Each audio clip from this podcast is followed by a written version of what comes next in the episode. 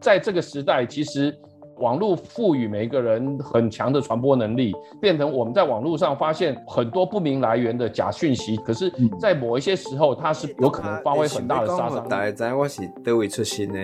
什么所在是我来的所在？我刚开始一个，对我来讲是一个对我家己的运动。我开始也当对我家己引导，对我家己出现的所在。不管是什么样的服务，我们都会希望有一个对等的沟通，嗯、然后障碍者也是必须要参与到自己的服务，不是被决定，而是我们讨论出来的。为什么还依然要当一个记者？不是说什么风光啊、光彩啊、挂名啊、那个名誉的，嗯、就是只想为香港人保留一个应该有的声音。听到一个不只是官方的声音。这里是灿烂时光会客室，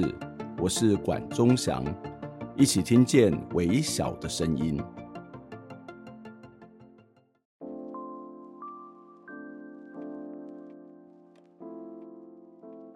前一阵子在立法院召开了一场记者会，我觉得蛮值得我们来关注的哦。那这一场记者会呢，是由清洁成衣运动东亚联盟。还有青年九五劳动联盟，他们跟立委洪申翰，还有包括劳工阵线以及环境权保障基金会等等的团体呢，他们在这场记者会当中批评了台湾的宝成国际集团在缅甸解雇了当地的参与罢工的工人哦。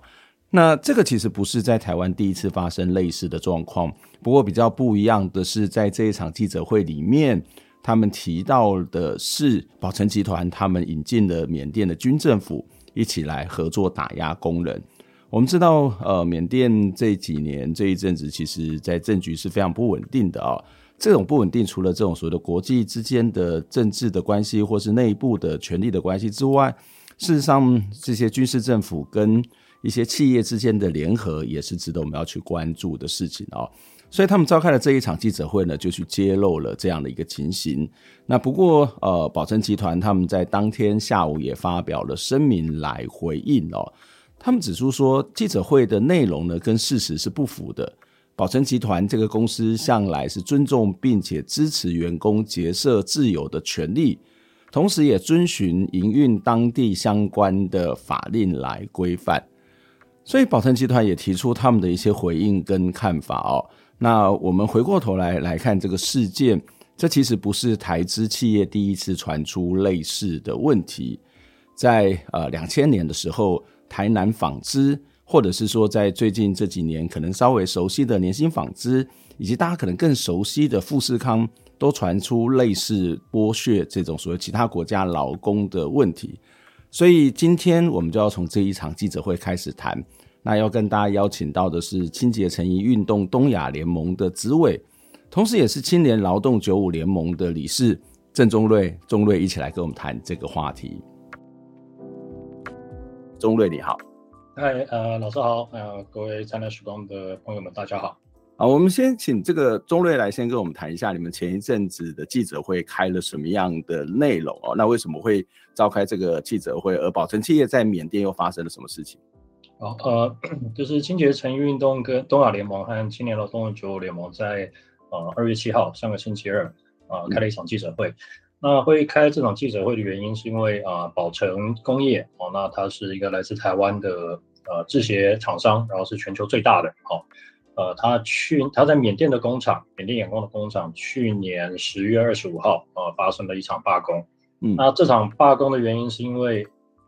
呃，缅甸现在当地的经济状况，自从二零一二一年二月军事政变以后，它国内有非常严重的通货膨胀危机，然后物价上涨非常凶。那宝成在缅甸付给当地工人的薪水一直是当地的基本工资，嗯、那当地工人觉得说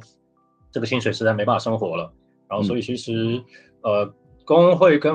宝城资方大概将近进行了快一年的协商，那这个搭薪就是希望调薪的要求始终没有达成。所以，呃，工会就在去年的十月二十五号发起了罢工，这样。嗯、那说的如果只是罢工的话，那也就是一般的劳资协商、劳资争议啦，这样。但宝成他这次做了一件恐怕让人很难接受的事情，是在在罢工的第一天，哦，就通知了缅甸的军方，啊、呃，军队进入工厂。嗯、那进入工厂以后，呃，据当地的工人描述说，有四卡车的军警哦进来，然后进入工厂以后就是，呃，列队，然后把整个。呃厂房给围起来。那他围起来的就是说他不要还在厂房里面工作的工人就是出来参加罢工。嗯、那他当然现场呃我。听呃工人的描述说，保那个军队其实是有拿出棍棒的这样，嗯，那呃就是有点像是那个黑道小弟在夜店外面围事那种战法这样，嗯，那会对工人讲一些你们不要参加这些有没有的活动，罢工没有用的，诸如此类的这样子一些风凉话这样，那确实是呃没有到真的出手就是呃殴打然后来镇压罢罢工。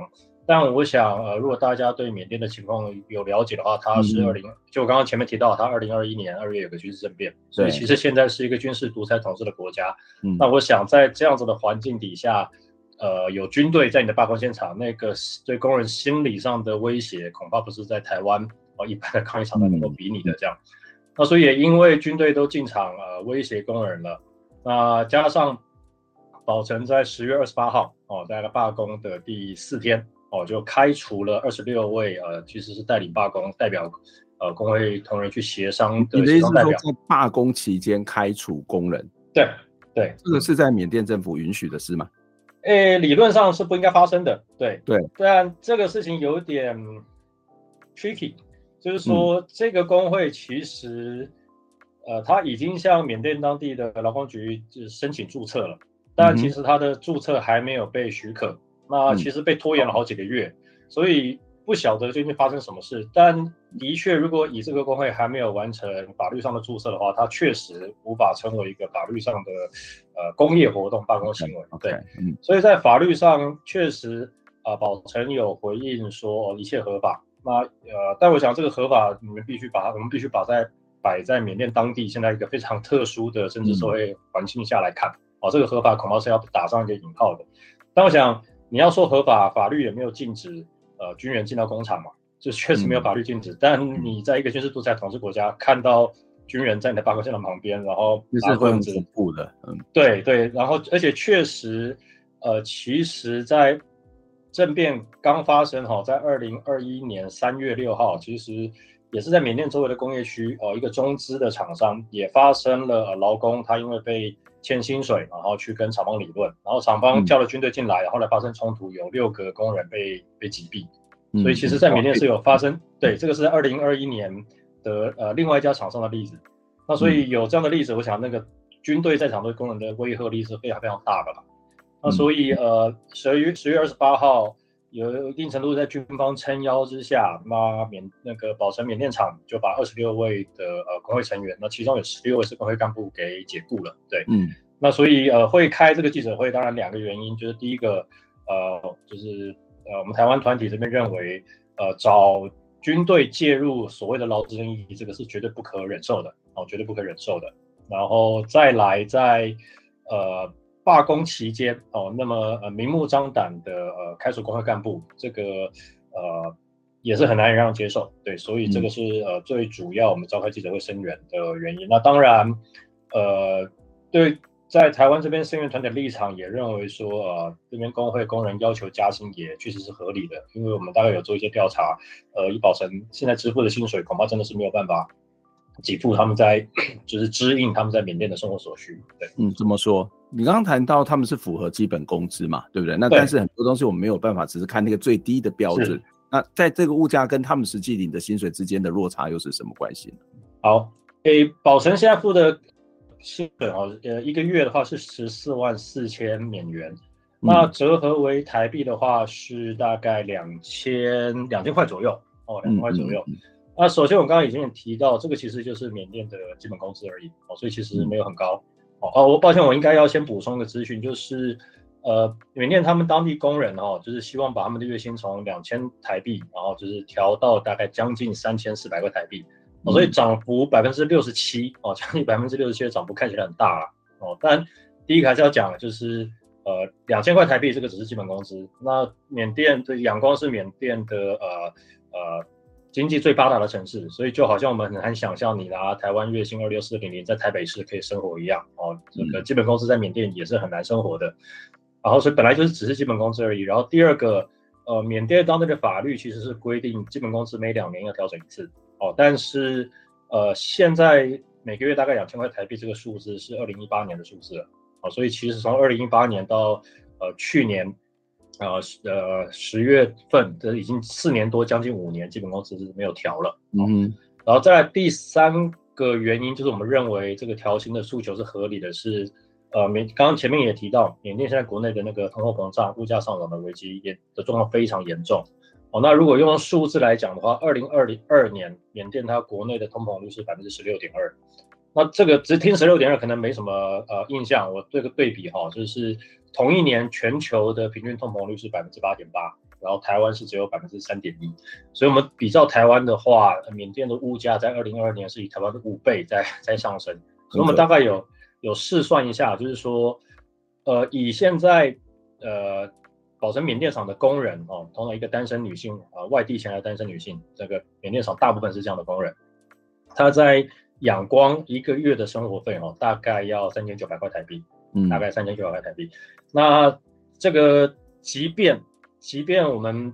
就是保证缅甸厂，他把薪水调到工会要求一个月三千四百块，其实都未必够哦。那就更不用说现在其实只有一个月两千块台币的、嗯、的收入而已。对，嗯嗯。所以你刚刚有提到说，在去年的时候有二十几位罢参与罢工的工人被开除了。那后来这些工人有回去吗？还是各个工人还是在持续的罢工？那现在发展又是怎么样？是，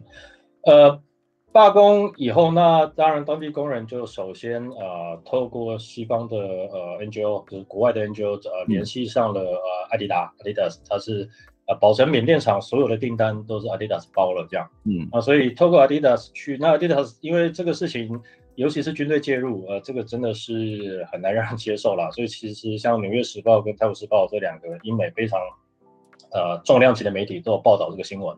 所以因为媒体压力底下那。呃，艾迪达后来是有公开表示说，他们觉得宝诚在罢工期间解雇工人啊、呃，是违反艾迪达斯的他们对于供应商行为准则的要求，嗯、所以艾迪达是很在回复媒媒体询问的时候，很明确要求说，宝诚应该要先把这些工人聘回来。嗯，哦，那如果宝诚认为说他们的罢工有违法的话，你可以进行调查，但你不应该在争议期间用台湾的。讲法的话，劳资争议期间你不能解雇工人，没错。哦、那对确认了，如果是工人这边有问题，你再解雇他，这样对。嗯，所以艾迪达在去年的十一月七号哦，就很明白的这样子对媒体表示，但是在去年十一月份的时候，宝城是很明确的在呃，就是当地劳工去呃劳工局申诉的现场，他就是很明确的拒绝，就是说我们也要聘回你们这些人的意思。然后他啊、嗯呃、罢工是十十月二十五号发发生嘛。那通常跟台湾一样，那个他们的工人也是下个月领前一月的薪资，所以甚至保诚的现场主管、当地主管他说，你们如果不签自愿离职书的话，你们连十月份的薪水都拿不到。对，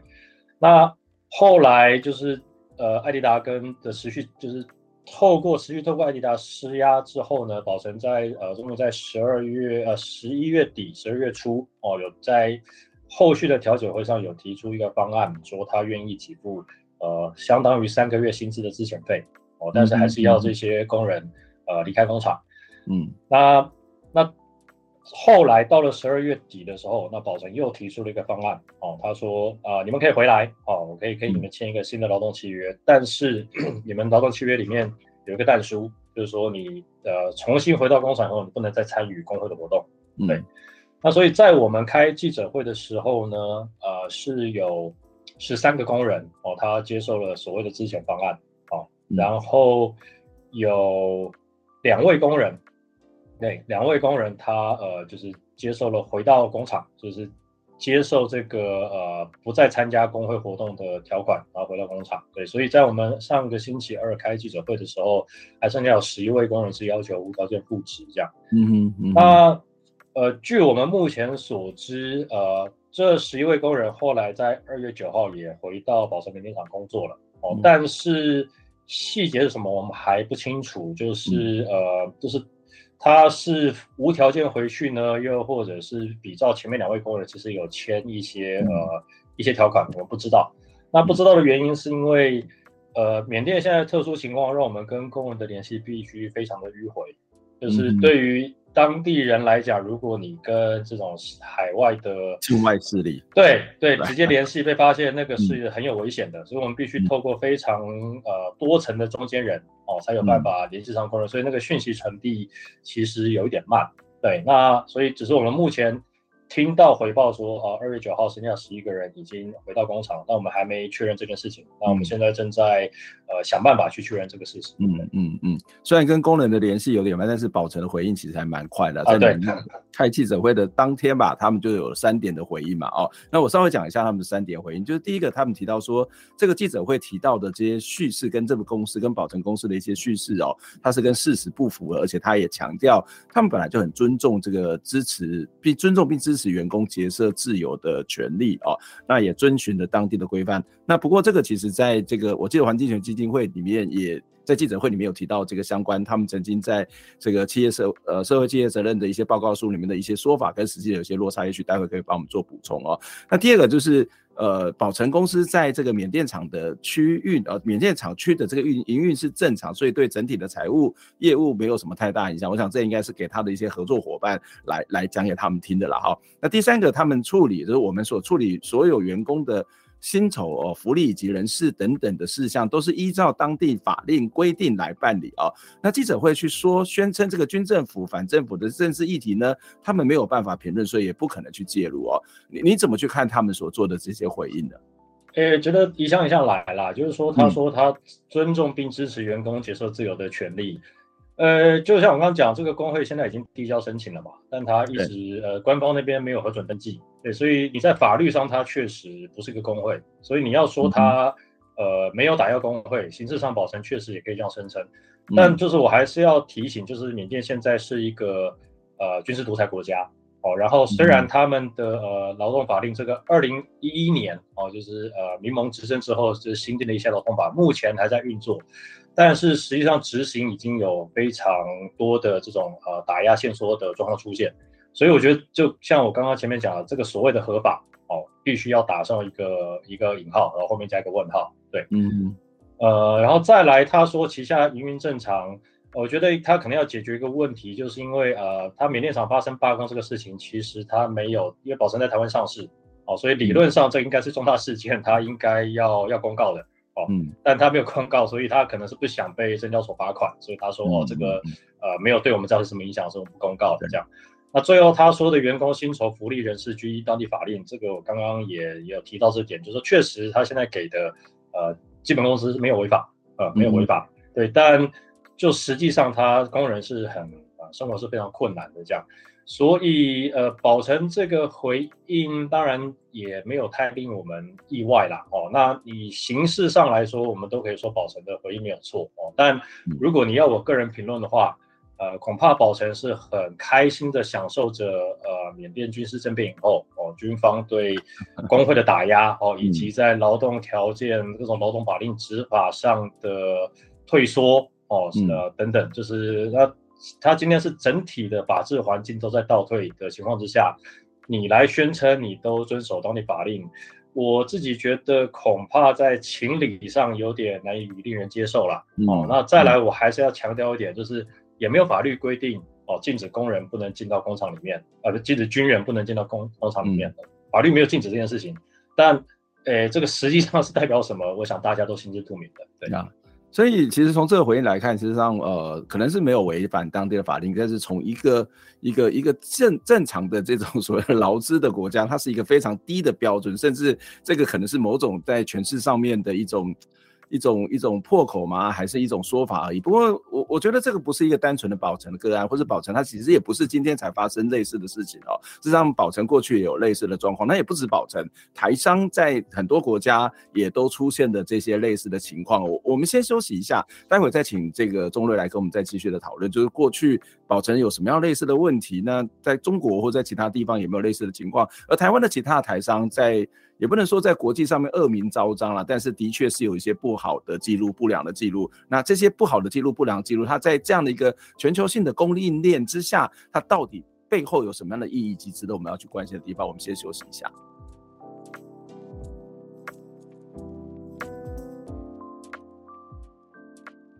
看到这则新闻，就让我想到在两千年的时候，有三十多年的历史的台南纺织企业。他们在那个时候到中南美洲的萨尔瓦多去设立纺织厂，主要去承接美国的订单，利用这个当地相对之下比较便宜的劳动力，还包括这个美洲的关税生产的一种优惠，所以在那里设厂来进行这个所谓的成衣的制作。没有多久，这一家公司它就成了这个萨尔瓦多境内数一数二的这个加工厂哦，非常大的加工厂。不过到了两千零二年的时候呢，就在这个工厂的工人试图去组织自主工会的时候，这些工人呢却遭到资方以订单不足为由，准备来关厂。那比较更夸张的事情是，呃，这个公司它制作了参与工会的工人的黑名单，那在这个加工区的这种企业主之间来去传播、来去流传，然后来告诉这些工人，这样的人是永不录用的哦。那这件事情呢，很快就引起美国跟台湾的劳工团体的关注，并且他也展开了一些联合的声援行动。那经过了一连串的抗争、一连串的请愿、一连串的示威。在当年，就是二零零二年年底的时候呢，劳资双方达成了协议，由台南企业出资设立了一个劳资共管的新的工厂。这个工厂来接收这些因为官场而失业的这些前萨尔瓦多的员工。那董事会是由这个劳资双方各有一半的人来组成，经理的职务只是雇佣劳资双方所共同遴选的萨尔瓦多人。那这个时候也有很多的美国几家大型的成衣厂也承诺要来给予这个订单的这个协助，让这家工厂呢可以尽快的迈上轨道哦。而这家工厂呢就叫做公平成衣厂，那这也是由工人成立的自主的工厂哦。这样的一个工厂成立之后，让大家看到哦，原来在第三世界国家以及很多这种跨国企业的这种剥削或是劳资纠纷的关系之下。我们可以看到很多新的模式产生，也给我们看到这个劳工运动的另外一种可能。那这个过程，其实台湾有一部纪录片，贺昭提导演他拍摄的《萨瓦多日记》。如果有兴趣的朋友，其实可以把这部纪录片找来看。好，那我们接下来要持续的请钟瑞来跟我们分享讨论这个宝成企业的这样的一个事件。那在我们进入到这个下一段的内容之前呢，一样很期待我们的听众朋友可以透过捐款的方式来支持我们，在我们节目说明栏的地方有相关的捐款资讯，让我们一起听见微小的声音。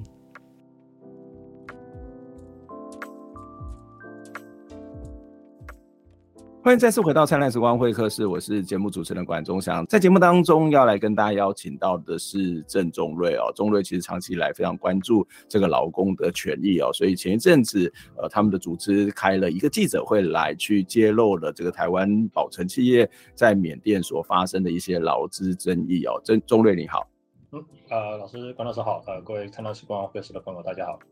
呃，谢谢宗瑞。我们再来回到我们现场。其实我们在上一段节目当中也提到了这个案子哦，在去年所发生的案子那，一直延续到今年还在持续的进行哦。那不过我们在节目里头也提到说，这不是宝成第一次发生类似的争议。可以告诉我们，宝成这个企业是一个什么样的企业？它过去发生过什么样的类似的争议呢？好，呃，宝成它的呃起家错在彰化哦，现在全球总部设在台中。那最简单讲的话，它是全球第一大的呃运动鞋制造商。嗯、哦，那就呃二零一九大概就是呃新冠肺炎疫情前的数字的话，宝成一家厂商的产量哦就占了全球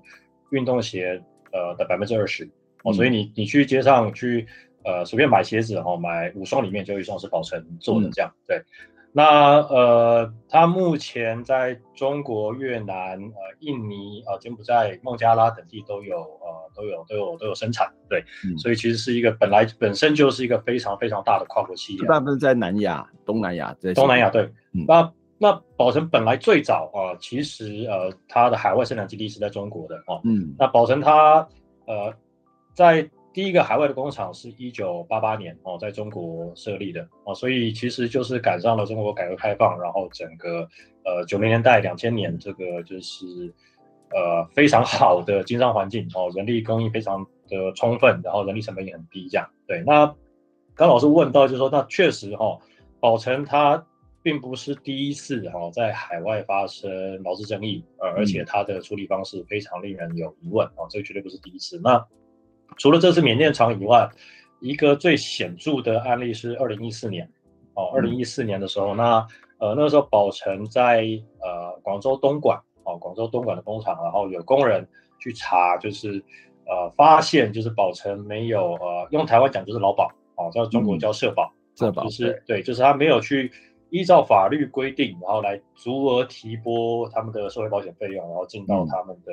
嗯、呃账户里面去。哦，那。那因为那个时候宝成在中国大概还有十几万哦，十几万，甚至应该二零一四年的时候可能还有超过二十万，就是全中国还有二十万的的的雇员这样。嗯、那所以后来，诶，这个事情后来就在东莞，然后就是发展成了一个呃，应该是中国改革开放以来就是有史以来最大规模的一次罢工哦。那他、嗯、呃参与人数呃至少有四万人哦，至少有四万人，嗯、然后。呃，持续了有十三天，持续了十三天，大型的一场，对，非常大的罢，大型的罢工。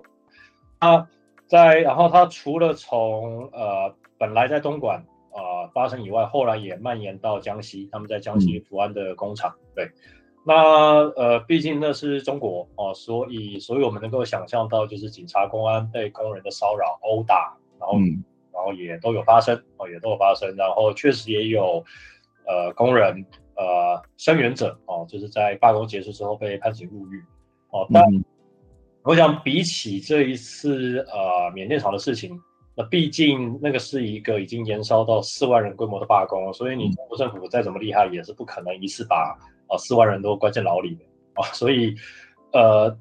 这个事情后来的确也对就是广东当地的地方政府造成非常非常大的压力哦。所以后来呃，当然宝成他敢这样子。呃，不足额提拨社保，其实也是在呃广东当地地方政府的默许之下，睁一只眼闭一只眼了哦。所以后来因为罢工实在是延烧的非常凶，然后所以广东地方政府也就很明确的要求保存他应该要足额提拨社保。哦，嗯，所以就目前看到的数字，呃，宝成光是把这个社保给提拨提满，呃，就花了大概二十七亿台币，嗯，七亿台币，所以对宝成来讲是一个。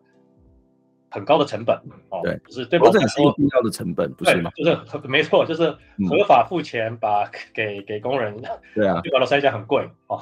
但呃，所以但也就是因为呃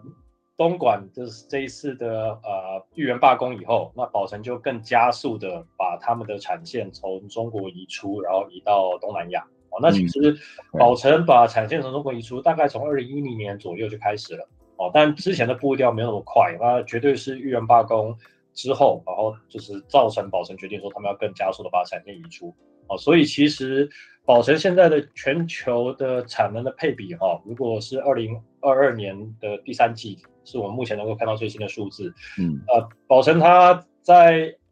目前有百分之四十六的鞋子是在印尼做的，哦，百分之三十七在越南做，然后中国大陆只剩下百分之十一。那剩下其他的地方，就是像孟加拉啊、柬埔寨、缅甸这些地方，大概占百分之六。所以它现在一个是已经是以东南亚为最大生产基地这样。对，那但从它在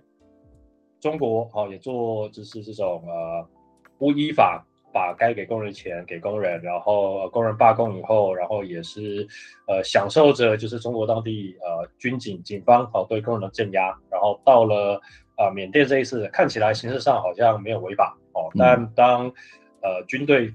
进入这个军队，我还是要讲是保存通知哦，缅甸军人进场的，所以显然保存他有他获利的秘诀哦，那他这个获利秘诀呃似乎一部分就是在这种呃威权国家哦，然后跟当地的威权统治的军警合作，然后来打压工人争取权利。嗯所以这个要说宝成是一个什么样的公司呢？我想这个也是他们公司的其中一个性格吧。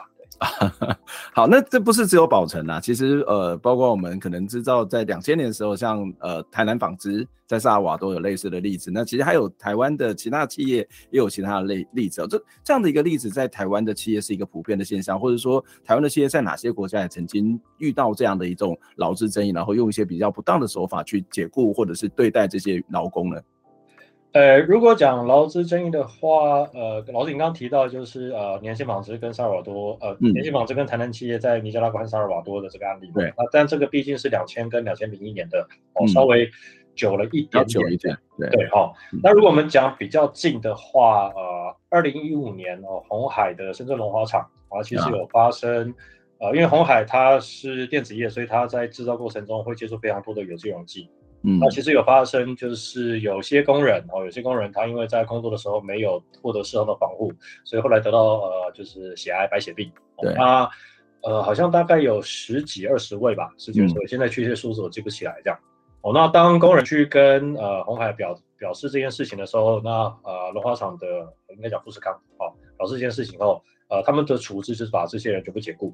嗯，把这些人全部解雇，然后我我后来有我后来有去接触到这些被解雇的工人，他的家庭，对，还有这个工人的本身，对。对，那所以后来这个事情，那工人大家就求援嘛，后来找到香港的团体，然后香港团体在跟台湾这边接触上，所以后来其实是台湾这边有有抗议行动的，没错，对，嗯，那。就我所知，哈，其实到了抗议行动延烧到台湾来的时候，这些工人很多身体状况已经非常差了，而且相当多其实已经死了这样哦。所以，就我们所知，鸿海他这个案例的最后的处置是在台湾。呃，我先要讲，就是台湾的声援团体进了鸿海的股东会，然后被呃郭台铭骂什么“乐色走狗杂碎”一类的话，这样就发生这样的事情。在在他们土城的总部嘛，我如果没有记错，对对对。那。但台湾这边的抗议行动之后呢，啊、呃，确实在中国那边，啊、呃，鸿啊富士康后来有把，啊、那时候应该还在世的两三位工人有跟他们联系，哦，有跟他们联系，然后有付一个关怀津贴之类，就是他们还是拒绝承认这个是呃职业伤病，哦、呃，所以那他就是用一个呃津贴的形式，然后就是付他的医药费，然后有呃。就是他们的生活补贴，然后就到他们的过世为止。然后这个是二零一五年的案例。那另外还有一个二零一九年是年轻纺织，对，又是年轻纺织哦。年轻纺织它是做牛仔牛仔布的，这样全球第一呃排行前六的这个牛仔布制造商，这样。他在南非赖索托的工厂哦被披露说，呃，长期当地主管呃以呃。工人，然后就是跟他发生性关系为交换，然后来保证他的工作。嗯、哦，那这个原因是因为赖索托他当地的劳动局用台湾的讲法都是定期契约，而且很多是非常短期，嗯、可能嗯呃三个月六个月。哦，那其实确实年轻纺织的提供的报酬在当地算是优渥，但所以也因此，然后在纺织业，我想在全世界都一样哦，年轻的女性劳工绝对都是纺织业最重要的劳动力。对，所以确实就有非常多的当地呃主管啊，男性主管就用这个事情占便宜，然后他就要求说，我们当地女工要跟他发生性关系，然后才能够继续被雇佣这样。嗯、那这个事情后来经过西方的 Angel 披露以后，然后品牌商像呃 Levi's、呃 Regular，反正就是几个西方非常重要的这种牛仔裤制造商啊品牌商也有介入，所以后来呃有让年薪愿意去签署一个协议，就是在呃。赖索托当地来成立一个这种性骚扰的呃防治申诉机构，这样，嗯，那算是一个比较呃所谓圆满落幕的例子啦。对，嗯、那这个是在劳资呃劳动方面。那如果我们超出劳动的话，可能台湾最近几年最小的就是台资在海外干坏事情的，应该还是台塑越港案了。嗯，台塑越南河金的钢铁厂排放污水污染海洋这件事情。对，嗯，所以真的说起来案例还真的不少。对。嗯，不过我们还是看得到，如果从台湾去做一些声援的动作，它事实上是有一些一些成效的。这成效也许不是最好的，但是我们可以看到有有一些些的这种改变，或者说可能促成了呃，至少在赔偿的金额或是某些的制度，小型的制度它可以完成。我觉得这还是一个很重要的一个声援哦。不过这样听下来，可以看得到，在这种所谓的全球化的这种所谓，不管是生产供应链呐，或者是这一种整个的这个产销的体系当中，这种争议其实是。不断的发生，我想也不会是只有台资企业，在很多其他国家企业也也会发生。不过会不会有一个比较有趣的特质？是不是在这种这样的一个地方，它通常它的劳动力是比较便宜的？那这一定是这种，特别是传统产业，它就会特别的多。然后它会不会跟这个国家当地的政治的状况，例如说可能是军事军军政府，或是威权政府，或者是一种不稳定的政治局势是有关的？那在这过程里面，这个当地的政府怎么去跟这些？跨国企业，它可能是台资或者其他的这种跨国企业，他们怎么去联合联手去打压这样的一个劳劳工的这种情况？因为我们看到，呃，刚刚以宝成的例子，恐怕也是类似的这种情形吧。诶、欸，我想台湾这些企业会出去，显然就是看上当地呃成本比较低哦。那这个成本比较低，绝对跟他们的劳动和环境法规保障比较低有关系。哦，嗯，那除了保障本身就低以外，呃，这些地方、这些国家政府确实通常也没有太强的执法能力或执法意愿。哦，然后甚至如果我们讲现在缅甸哦，或者呃我讲刚刚提到这个台塑月港案，那国家的执法意愿可能会表现在你工人或者是呃社区居民要出来争取权益的时候，然后来打压你这样哦，保成就是军队开进工厂。那我知道月港案它的状况是。呃，当地的渔民村民要去法院提告的时候，在路上被警察拦截殴打这样子。嗯，当然，呃，即便东南亚也未必所有国家都是这样的哦。就是譬如说我们在印尼，就是保成它现在最大的制造基地在印尼的话，印尼还有一个就是相对以东南亚国家来讲，就是比较呃比较健康的的民主制度这样哦。那所以在这种劳资争议的时候，国家它比较不会呃那么夸张的的介入，对，但。呃，然后保成在越南也有非常多的工厂哦。那越南其实也罢工更频繁啊。不过虽然越南政府以台湾来说也很难称得上是一个民主政体，但呃，相较中国和呃缅甸，我觉得越南的政府在处理劳资争议的时候，其实呃很多时候是更同情工人一些的。对，所以他至少不会呃像我刚刚讲到哦，二零一四年呃。豫园的罢工，还有以及这是二零二二年在呃缅甸的罢工哦，就是国家直接伸手介入打压哦，越南它至少会站在比较中立，而且可能在中间导致双方协商的时候，它会有一些穿梭、穿针引线这样。嗯，所以如果真的要持平讲的话，呃，还是要一个国家一个国家来看了这样。嗯，那所以也未必这些台词在海外就跟这种独裁统治、军事统治结合的那么紧密，因为确实有一些国家政治环境是相对比较呃、嗯、呃。比较自由的，对，但是呃，还是不排除我刚刚讲到，就是确实这些国家它的劳动法规跟环境法规比起台湾的保护是是远远落后的，对，嗯、所以呃，那很显然哦，包括宝成或者是富士康哦，所以或者是刚刚甚至讲到年薪。啊，他们都是看上这一点哦，所以才会那么踊跃的去海外投资。对，嗯嗯，这当然是会变成是那个设厂的所在地这个国家的军事的政府的状况，或者是它的政治的稳定状况，或者所谓政治民主化的情况，或是那个所谓的劳动法规的这种对工人的保护，都有一些差别。但当然是那个被设厂的那个国家。可是如果回到这个企业的母国，例如说台湾好了，或是美国，或者可能欧洲的国家，也会到不同的这个所谓的呃东南亚或是南美去设厂。那这些母国。他可以做什么？例如说，好，如果保存这个例子来看，那台湾的政府可以做什么？我们可以管得到我们自己的国家的企业在其他国家做的这些让人家有点呃生气发指的事情吗？这个其实就有点像呃，我我们看到像很多的。呃，这个海啊海上的渔工也会类似的情况嘛，而、啊、这是在别的地方聘的、那跟我有什么关系？对他们也不符合台湾的劳基法等等，我觉得那个逻辑是很像的。那我我们可以要求台湾的政府做什么，或者台湾作为一个要有一个国际形象好了，或者是要作为一个这种进入到全球体系一个至少要一个正正正当当的，或是漂漂亮亮的，或者是有面子的啊，不管怎么样，或是民主化的国家，我们可以做什么，或者我们要要求我们政府做什么？目前以现行法规的话，台湾政府基本上什么都不能做，啊、什么都不能做。以目前现行法规哈，嗯、呃，至少据我所知，我们目前就是对台湾企业在海外投资生产一个唯一相关的法规，最直接相关相关叫《公司投资国外处理办法》。嗯，然后那这个公司国投资国外处理办法，它里面有一个条款，他说。如果今天一个投资案它有伤害国家形象的话，嗯、那投审会就是我们投资审查委员会，还是呃经济部底下的一个呃、嗯、一个实体机关，它可以呃否决这一次的海外投资，就是你就不能出去。哦、对，但是这个规定它也只限于就是投资前，对，嗯、所以它的把关只在投资前。那你投出去生产是投资设厂以后的所有行为，台湾目前是没有任何法律能够、嗯、能够规范的。这样，对，嗯、那其实这个。呃，一直以来都是在所谓全球化底下，然后全球的呃工人运动和环境运动，其实一直在处理或反对的事情哦，嗯、就是呃，就是跨国企业它这种去追逐呃低成本，那这个低成本通常是以劳动保护还有环境保护非常低落为代价啊、呃、建立起来的这个事情，其实呃它是会造成全球性的环境保护跟劳动条件的这个所谓向下进逐啊，所以其实。呃，从尤其九零年代啊，九零八零年代九零，尤其到九零年代，全球化越来越兴盛，这个问题就不断的被提出来哦。那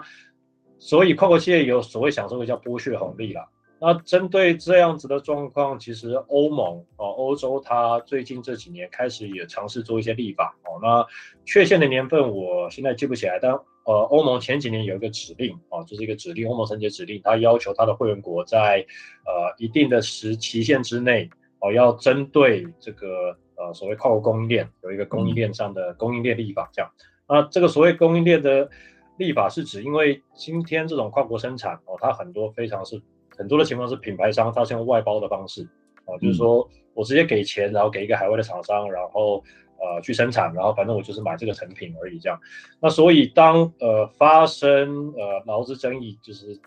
破坏劳动人权、破坏环境的时候，这些西方的品牌商啊，buyer 买家，他可以很简单的说，嗯、哦，这些人都不是我的员工，他就是海外某个、嗯、呃。天边之外一个不知名的厂商的员工，就是切割就对。对，所以我没有办法对他们做什么事，这样啊，就是所以那就是要针对的状况，所以呃，现在欧盟呃几个国家哈，法国、德国他们都有呃类似的立法，那名称每个不见得一样哈，但他们那个法律的设计大概都是说，他们会要求有一定规模以上的企业，然后去定一个叫做嗯人权的预防计划或者是人权的警戒计划。哦，那这个所谓的人权预防计划或警戒计划，它应该要去涵盖它整个供应链上所有的利害相的关系人，哦，所以包括他委外厂商的员工，哦，或者他生产地所在社区的社区居民，哦，他应该要有一个预防计划。那这个预防计划的效果就是在于，当权利侵害发生的时候，那这些受害者他就可以主张说，会发生权利侵害是因为你没有定预防计划，或者是你定了这个预防警戒计划，但你没有确实执行，所以我可以。呃，跟你诉讼求偿，哦，又或者有一些国家，它也有像德国啊，它有设计，就是说我除了可以到就是母公司或者是这个最上游的买家的总部所在国家提起诉讼以外，嗯，也可以跟当地的行政主管机关提起申诉，然后行政主管机关他接到申诉调查以后，他可以做呃罚款或者是命令改正的行政处分，这样对。所以在欧洲几个国家，呃，德国、法国，呃。荷兰应该也快要通过了哦，陆陆续续都通过，但因为这个法律还非常非常新哦，所以其实目前实际上真的开始执行的案例还很少，那所以大家有的也都都还在摸索，说要怎么使用这样的法律这样。那 很显然，我也可以理解，就是可能在很多这种呃企业人权的保障上面，欧盟确实是走在最前面哦。那但也因为有欧盟这样的所谓示范吧，所以。呃，现在呃呃，至少在东亚哦，或者是亚洲，也有很多国家开始认为说，哎，在亚洲也应该要有这样子的立法哦。那尤其，我觉得东亚呃，在这边的处境比较特殊一点，就是像呃东南亚国家或南亚国家，因为他们很多就是权力侵害的所在地嘛，所以他们要求这个非常，而且他们的状况就是说，他们国家的政治社会环境让受害者很难在当地获得救济，所以他如果不去这些品牌所在地的话。那他们真的可能就是完全没有呃门路了，这样对。嗯。那台湾东亚状况比较特别一点，是因为其实很多呃，我们东亚既不是生产，既不是品牌商，也不是生产那个生产的所在地，但是这些很多工厂都是我们我们东亚的人，就是台湾、日本、南韩、香港去去设去设厂投资的这样子。对。那所以这个确实就造成了有一些尴尬，就是很长在原本的呃。这种权力跨国权力救济的模式之下，就好像说这一次远见的案例哦，他们是找西方的 NGO，然后找上艾迪达，然后艾迪达再来跟宝成施压。对，那如果今天这个这个台湾的工厂哦，它所制造的产品，它是大量的消费性商品，它会进入到最终市场面对消费者，那其实就是在呃服饰跟电子产业。那这一个透过品牌找品牌告状，然后品牌再回来跟供应商施压，这个模式还有效。但是，假如他今天制造的产品，他不会进入末端市场的话，怎么办呢？嗯，那肯定显然就没有办法透过跟品牌施压，品牌再回来要求供应商这个方式来处理嘛。嗯、我觉得这个就是越刚案他碰到的状况。嗯，所以刚刚你没有任何一个西方的厂商可以让这些越南的村民渔民去告状，然后去解决，他就只能他在越南当地没办法获得救济，他就只能到台湾来了。对，那。现在台湾因为没有像我刚刚讲欧盟这些立法的话，所以其实现在就我所知，在协助月刚案的这些律师，他们在呃在台湾当地的诉讼碰到非常多的困难。我说第一个困难是管辖权，就是台湾法院认不认为这件事台湾政府有管辖权，台湾的法院有管辖权。那现在管辖权的问题解决了，就是说法院愿意受理，他们现在要卡到第二个问题，就是说台湾法院要求证明说你我怎么晓得这些越南当地人真的有委托你啊？所以他现在要求呃台湾的诉讼代理人律师哈、啊、去出具呃越南当地的委托人呃具名而且有被呃就是外管公证的委托书，哎，嗯，那这个你要在越南当地去要村民出具外管公证的委托书，这个对他们的风险非常高，因为刚刚讲到我前面举到，他们要去越南当地。呃，起诉的时候就被警察拦下来打了，这样，对，所以这个问题，呃，目前就我所知还在想办法克服中啦。哦。嗯、但我觉得这个越钢案，尤其月刚案这个例子就非常凸显，就是说，确实有些情况哦，你台资在海外做的坏事情，呃，这些当地的受害者他没有，显然没有办法在当地获得有效的救济，哦，他也不像成衣业或者电子业，他去找个品牌，哦，品牌通过他 buying power 回来施压，的确有这样的案例，就是。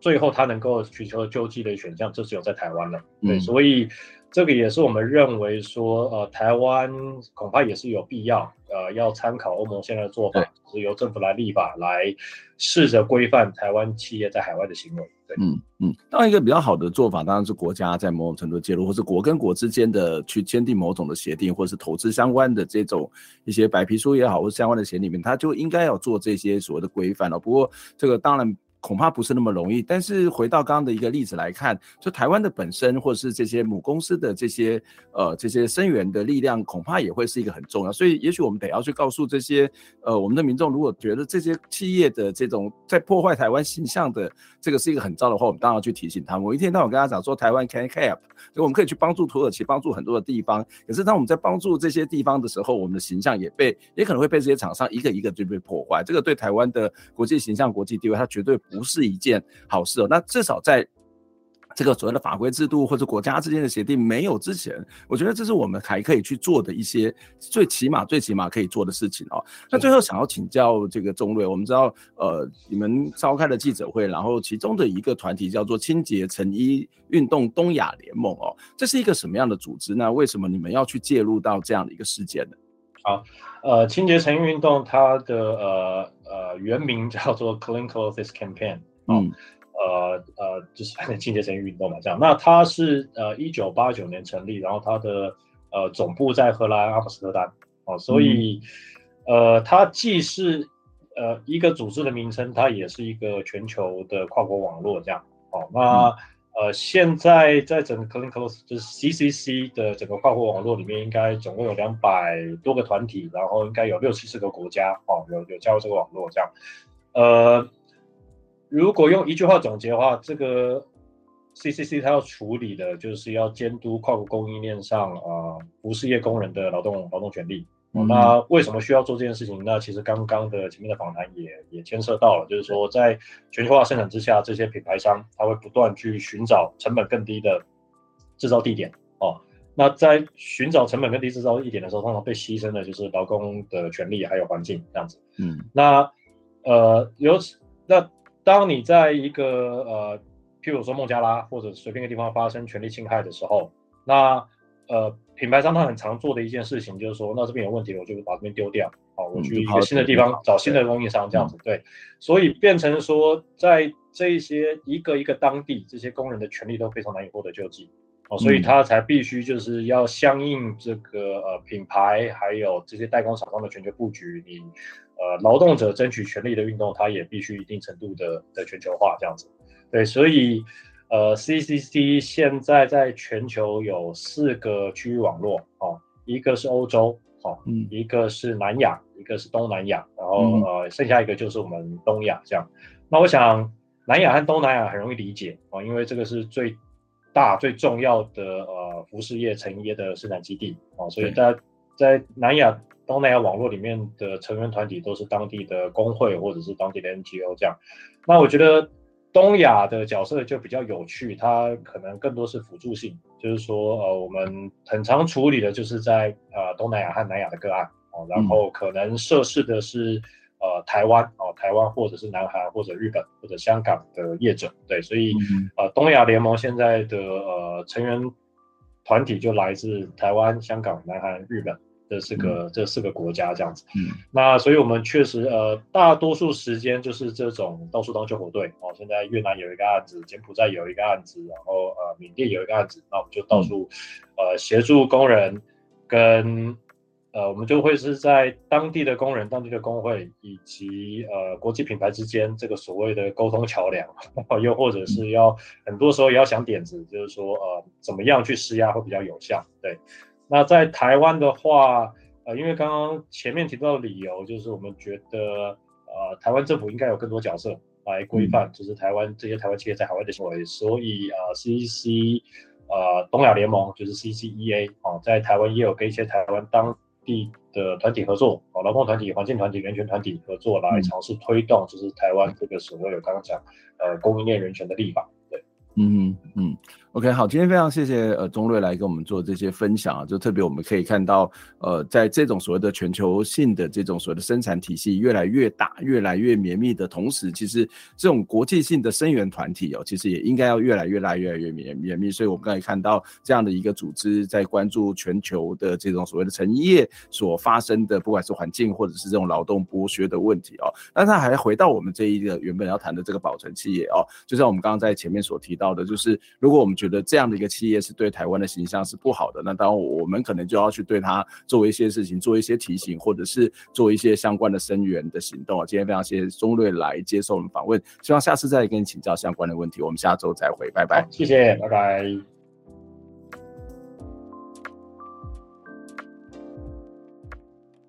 听完这期节目，你有什么样的想法呢？非常欢迎您可以留言来跟我们分享您的看法、您的感受。当然，也期待您可以透过捐款的方式支持我们，或者订阅我们的节目，分享我们的节目，不管是 YouTube 或者是 Podcast 频道。谢谢您的收听，下周再会。